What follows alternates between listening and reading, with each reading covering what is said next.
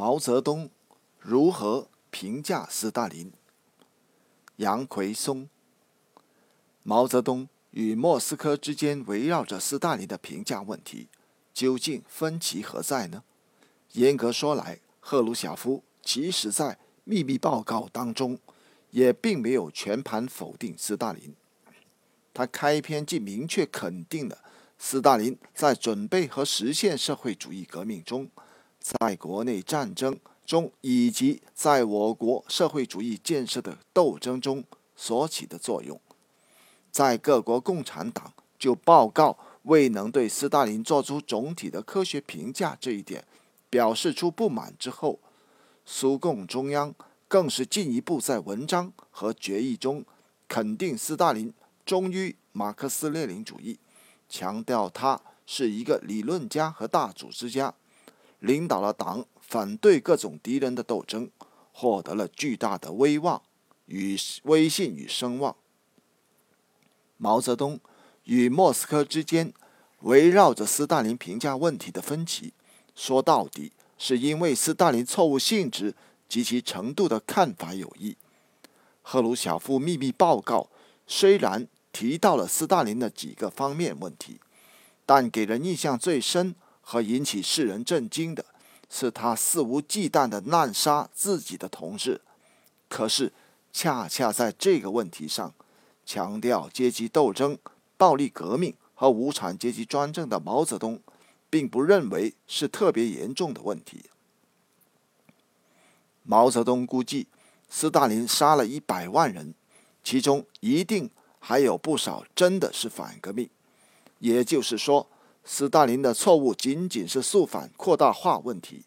从阶级斗争、暴力革命和无产阶级专政的角度，不杀掉那些罪大恶极的东霸天西霸天，人民就抬不起头来。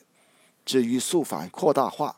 不仅苏联有，就是中共历史上也有过。他是共产党人为了革命的目的，在认识上和政策上出现失误的结果。不能看成是不可饶恕的罪过。既然斯大林的错误仅仅是个认识问题，那么无论是对赫鲁晓夫过分强调斯大林的残暴，还是对他把斯大林的错误归因于个人崇拜，毛泽东都不以为然。从一九五六年三月三十一日与苏联大使的谈话当中，毛泽东一句。没有提到过个人崇拜的问题，就可以看出，他并不同意莫斯科关于斯大林犯错误的主要原因是由于个人崇拜的观点。几天后，中共中央政治局开会讨论陈伯达根据毛泽东的意见起草的《人民日报》编辑部文章，与会者显然都同意毛泽东的看法，认为。斯大林的错误不能统统归结于个人崇拜，从根本说上说还是主观不符合客观，脱离实际和脱离群众，是思想方法问题。根据这一精神起草，经毛泽东亲笔修改，并由中央政治局成员讨论通过的这篇《人民日报》编辑部文章，对莫斯科所强调的个人崇拜问题。只是从理论上做了某种分析，整篇文章的重点放在了毛泽东所再三强调的错误难免论上，强调共产党所从事的事业前无古人，不可能不犯错误。说斯大林犯错误，主要是因为骄傲了，不谨慎了，他的思想里产生了主观主义，产生了片面性，再加上。接受和鼓励个人迷信，实行个人专断，这才对于某些重大问题做出了错误的决定，造成了严重的不良后果。但无产阶级专政优越于资产阶级专政的地方，就在于无产阶级能够自己发现错误和改正错误，而资产阶级的错误是无法克服的。据此，毛泽东。特别加写了一段充分肯定斯大林的话，称：“有些人认为斯大林完全错了，这是严重的误解。斯大林是一个伟大的马克思列宁主义者，但是也是一个犯了几个严重错误而不自觉其为错误的马克思列宁主义者。断定斯大林犯错误的主要原因，第一是难免，第二是认识偏差。毫无疑问，是基于斯大林是马克思列宁主义者这个最基本的判断。按照毛泽东的逻辑。只要斯大林是马克思列宁主义者，那么不论他犯有多大的错误，也终究不过是些错误而已，并且肯定是在不自觉的情况下，为了革命的目的所犯的错误。那么，何以判断犯有如此大错的斯大林仍然是一个马克思列宁主义者呢？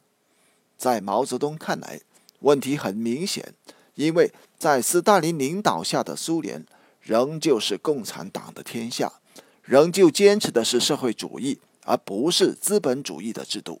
这才是评价斯大林问题的最大的是非。赫鲁晓夫等人极力把斯大林的错误同个人崇拜现象联系起来，一个重要的原因是生怕人们会由此联想到。社会主义制度本身上去，生怕人们会提出质问：如果社会主义比资本主义优越，为什么斯大林在世时，你们不仅不能纠正这些残暴行为，而且人人自危，不得不推波助澜？秘密报告泄露后，苏联党并未能逃脱来自西方世界的强大的舆论压力。甚至就连多数欧洲国家的共产党，也不能不批评赫鲁晓夫不应仅仅用个人崇拜和斯大林的性格缺点来解释问题。意大利共产党领袖陶里亚蒂发明了一个词，叫做“民主的退化”，得到欧洲各主要资本主义国家共产党的响应。那意思是说，列宁在世时。和苏联建国初期，其党和国家还是比较民主的。斯大林独裁之后，苏联的民主明显的退化了。斯大林的问题究竟是个人崇拜造成的呢，还是因为民主退化了呢？根据随后一步步揭露出来的材料，斯大林问题的严重性要远远超过赫鲁晓夫秘密报告所谈到的内容。用“退化”这个词未必能确切地说明问题的根源。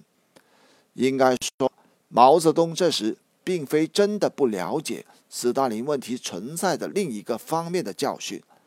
用毛泽东政治秘书胡乔木当时的说法，就是苏联揭露出的斯大林的统治，其黑暗不下于历史上任何最专制、最暴虐的统治。毛主席日思夜想，就是想走出一条比苏联好的路子来。几方面的意见比较起来，欧洲党认为斯大林问题有民主退化的背景，苏共中央强调个人品质和个人崇拜，而毛泽东则认定是好心犯错误，属于认识问题。